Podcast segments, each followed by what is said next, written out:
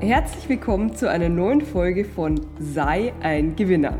Mein Name ist Barbara und du bist hoffentlich in entspannter Stimmung, fühlst dich wohl und bist bereit für neuen frischen Input, wie du dein Leben noch glücklicher und erfolgreicher gestalten kannst. Und vor allem, wie du das mit absoluter Leichtigkeit schaffst. Es geht in diesem Podcast um dich, um deinen Erfolg. Schön, dass du da bist.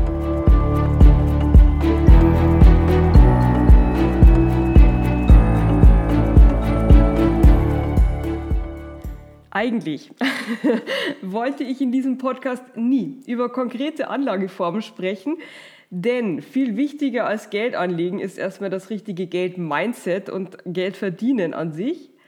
Aber das Thema beschäftigt euch offenbar so sehr, dass ich nun doch eine Folge dazu mache. Das vorneweg, ich kann nur von persönlichen Erfahrungen berichten. Ich kenne deine konkrete Situation nicht und kann deshalb auch keine speziellen Empfehlungen abgeben. Ganz wichtig ist auch, um Geld anlegen zu können, musst du erst mehr Geld verdienen. Mir hat ein Hörer geschrieben, dass er 3000 Euro auf der Seite hat und wie er dafür die beste Rendite erzielt. Ich kann bei dem Betrag nur sagen, dass es grundsätzlich ist das viel Geld, das ist super, wenn man so viel auf die Seite legen kann und wenn man das erstmal geschafft hat, das ist ein erster Step. Aber richte einfach den Fokus auf dein Einkommen, wie du es steigerst und nicht darauf, wie du die 3000 Euro anlegst. Weil selbst wenn du die noch so clever anlegst, der Bentley und das Leben in Saus und Braus wird nicht daraus werden. Du musst einfach gucken, dass da noch mehr sich anhäuft. Ja, wenn du Tipps brauchst, wie sich ganz einfach dein Einkommen steigern lässt mit Leichtigkeit und mit super einfachen Methoden, egal ob du Angestellter oder Selbstständiger bist, dann kann ich dir den Kurs Die Karriereformel nur wärmstens ans Herz legen. Ich verlinke ihn in den Show Notes. Also, wenn du mich fragst, und diese Frage ist jetzt schon dreimal gekommen, ob mit dem Geld Aktien gekauft werden sollen oder Immobilien, was die bessere Anlageform ist, dann kann ich für mich persönlich ganz klar sagen, beides, wenn möglich, aber den absoluten Schwerpunkt auf die Immobilien. Wir reden hier übrigens nur über den Bereich Kapitalanlage, also das Eigenheim, wohl möglich mit Finanzierung ist manchmal manchmal eine gute Anlage, wenn sich der Standort super entwickelt, oftmals aber auch nicht. Aber genau, das würde jetzt zu tief gehen. Hier geht es also rein um den Kauf von Immobilien, die man dann weitervermietet. Ja, mein Mann und ich, wir haben zahlreiche Objekte, die wir halten und wohnen selbst zur Miete in einer sehr schönen Wohnung. Aber warum machen wir das? Können wir uns kein Eigenheim leisten? Ja, könnten wir. Aber in einer Stadt wie Berlin sind die Mieten in Relation zum Kaufpreis so niedrig, dass sich ein Kauf einfach nicht lohnt.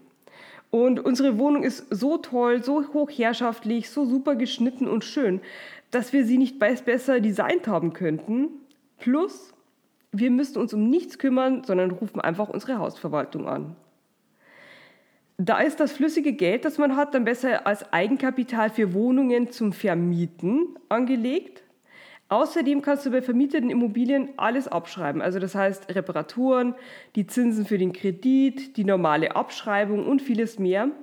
Das geht bei einer selbstbewohnten Immobilie leider nicht oder nur in sehr eingeschränktem Maß. Ähm, Handwerkerrechnungen, die du steuerlich auch geltend machen kannst, aber eben sehr stark limitiert. Ja, erstmal vielleicht zum Punkt Aktien, die ja grundsätzlich super ist. Also auch ich habe Aktien. Der Vorteil ist, dass das Verfahren extrem einfach ist. Du eröffnest bei einer Bank ein Depot und schon kannst du mit dem Kaufen von Aktien beginnen. Natürlich solltest du dich vorher mit den Branchen und den konkreten Unternehmen beschäftigen. Du solltest im Idealfall auch nur Aktien von Unternehmen kaufen, bei denen du auch verstehst, was die Firma macht und wie der Markt an sich funktioniert. Kennst du dich noch nicht so gut aus, sind sogenannte ETF, also Emil Theodor, ähm, was ist F? Friedrich, genau, eine gute Option. Hier kaufst du keine einzelne Aktie, sondern setzt auf einen ganzen Index. Also du verteilst das Risiko. So ein Index ist etwa der DAX oder der Dow Jones. Ja, und eine Immobilie zu kaufen ist da schon deutlich komplexer. Du musst erstmal jemanden finden, der dir eine passende Immobilie verkaufen möchte die dann auch noch eine gute Rendite hat und ein solides Investment darstellt. Das ist der Teil, der wirklich am meisten Aufwand erfordert und es vergehen auch mal einige Wochen, ohne dass einem ein gutes Objekt unterkommt. Wenn du Anfänger bist, vielleicht sogar deutlich länger. Mein Mann und ich, wir werden inzwischen als Vielkäufer auch von Maklern direkt angesprochen und erwerben auch Immobilien, die nie auf dem Markt erscheinen. Aktien hingegen sind immer verfügbar. Da musst du dir keine Gedanken machen, manchmal mit einem höheren Kaufpreis, aber grundsätzlich immer griffbereit. Ja, gehen wir also davon aus, dass du das Exposé, also deine Traumwohnung vor dir liegen hast. Dann geht es darum, den Kaufpreis erstmal zu finanzieren. Denn es ist nicht so wie bei Aktien, dass man mal für 2.000 oder 5.000 Euro was kaufen kann, sondern es geht in den sechsstelligen Bereich. Und ja, da man erstens die Kaufbeträge nicht immer Cash rumliegen hat und zweitens Kreditzinsen steuerlich absetzen kann, macht hier eine Finanzierung von einer Bank Sinn. Das Verfahren bei der Bank dauert dann auch ein wenig, was davon abhängt, wie gut dich deine Bank schon kennt, wie gut das Verhältnis zu ihr ist und ja, du kannst bei der ersten Immobilie auch einen Finanzierungsvermittler mit an Bord holen. Der kostet zwar etwas Provision, aber nimmt dich an die Hand und kann durch seine Erfahrung oft deutlich bessere Konditionen realisieren. Wichtig ist natürlich für einen Kredit, dass du eine absolut saubere Weste hast. Das heißt, ein regelmäßiges monatliches Einkommen, keine Konsumverschuldung, worunter auch Ratenzahlungen für Sofa und Co. zählen und natürlich einen guten Schufa-Score. Nach all dem fragt dich beim Aktienkauf übrigens niemand. Also Immobilien deutlich komplizierter und aufwendiger. Ja, und wenn das alles stimmt und du die Zusage hast von der Bank, wird der Kauf vom Notar beurkundet. Ganz einfach, um dich zu schützen. Durch das Vorlesen wird nochmal sichergestellt, dass du dir über die Tragweite des Geschäfts tatsächlich sicher bist und nach dem Notar beginnt dann nochmal ein langer Prozess. Es muss zuerst im Grundbuch der Immobilie eine Auflassungsvormerkung hinterlassen werden. Dann werden noch verschiedene Stellen wie Verwalter oder sonstige Behörden angeschrieben. Du erhältst immer wieder Rechnungen über die Grunderwerbsteuer, Gebühren etc. Also ich will dich hier gar nicht langweilen. Irgendwann nach einigen Wochen gehört die Immobilie dann dir. Was für ein Aufwand, nicht wahr? Also, warum bin ich dann persönlich so ein großer Fan von Immobilien? Ganz einfach, es geht um das Thema Eigenkapitalrendite. Gehen wir davon aus, dass du 10.000 Euro hast. Mit denen kannst du für 10.000 Euro Aktien kaufen und wenn alles gut läuft, haben die eine Rendite von, ich sag mal, 6%.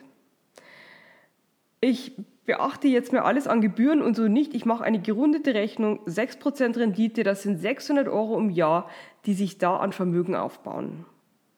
Wenn du jetzt die 10.000 Euro nimmst und dafür für 100.000 Euro eine Immobilie kaufst, dann kannst du mit den 10.000 Euro die Kaufnebenkosten finanzieren, also Makler, Grunderwerbsteuer und so weiter. Und die 100.000 Euro leist du dir von der Bank bei guter Bonität und einer guten Immobilie ist dieses Modell absolut realistisch. Deine Mieteinnahmen sollten bei dem Modell deine Ausgaben, also Zins und Tilgung, tragen.